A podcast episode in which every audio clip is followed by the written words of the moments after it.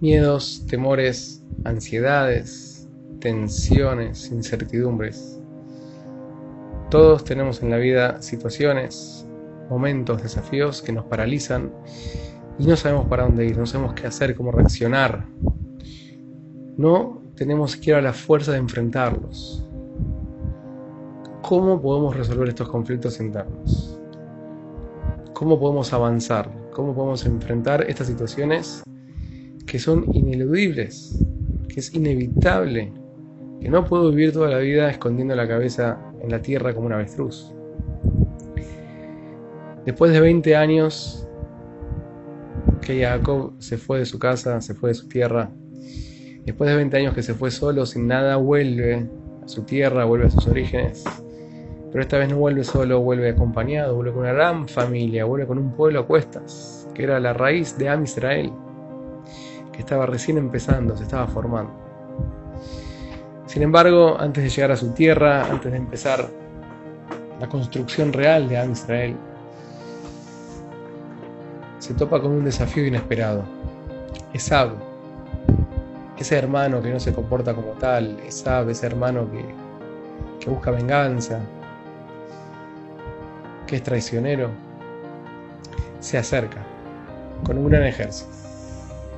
Y Jacob y su gente, y Jacob y su pueblo se topan con el mayor desafío de su vida. Una situación que paraliza, que tensa. Y Jacob tiene miedo. Y Jacob tiene miedo.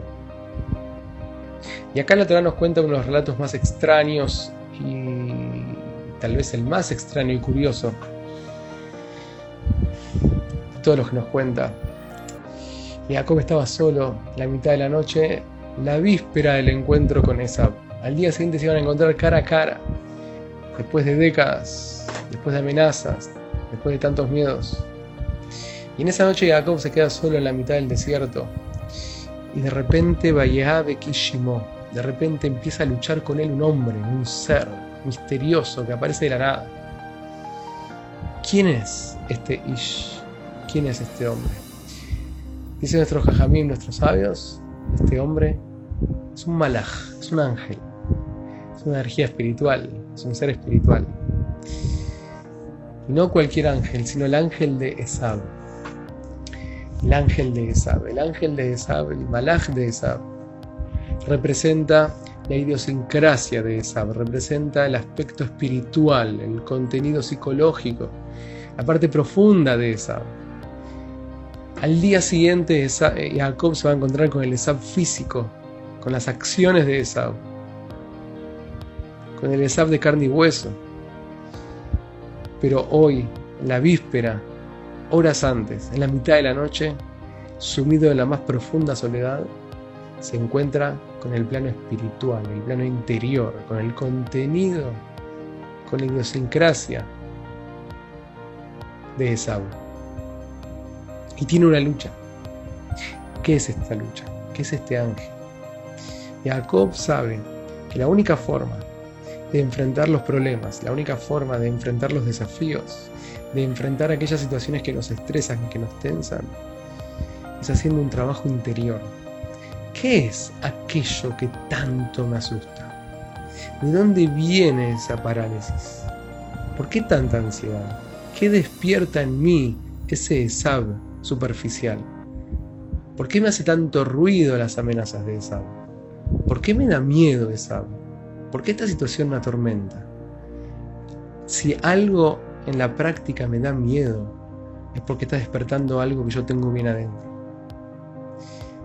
Ninguna emoción surge de la nada. Si Jacob se va a encontrar con Esab y tiene miedo y está tenso, sabe que el problema no está con Esab, el problema está con él adentro. Hay un aspecto de Esab adentro mío, siente Jacob, que me hace ruido. Y eso es lo que me pone nervioso, eso es lo que me pone tenso, eso es lo que me da miedo. El problema no es con el SAP superficial que voy a encontrar mañana, el problema es conmigo, con esos aspectos de SAP que residen en mí. Vayabek y Shimon tienen una lucha interna a Lota Shahar hasta que sale el sol. Jacob resuelve ese aspecto de Esab que tiene dentro de sí y ahora sí sale el sol y está listo para enfrentar al Esab de verdad cara a cara sin ningún temblor, sin ningún tipo de miedo. Todos tenemos a un ESAB dando vueltas, todos tenemos eh, situaciones que nos paralizan, desafíos que nos tensan. La solución nunca está escapando, la solución nunca está atacando a ese SAB, la solución siempre está mirando para adentro y conociéndonos, descubriendo qué es aquello que está despertando dentro de mí, este estímulo externo, para así poder trabajar, para así poder crecer, para así poder descubrirnos y lograr que el sol salga siempre en nuestra vida. De ahí viene a Israel. De esta lucha interna que tuvo Jacob, vino este pueblo que recién, recién, recién empieza a dar sus primeros pasos.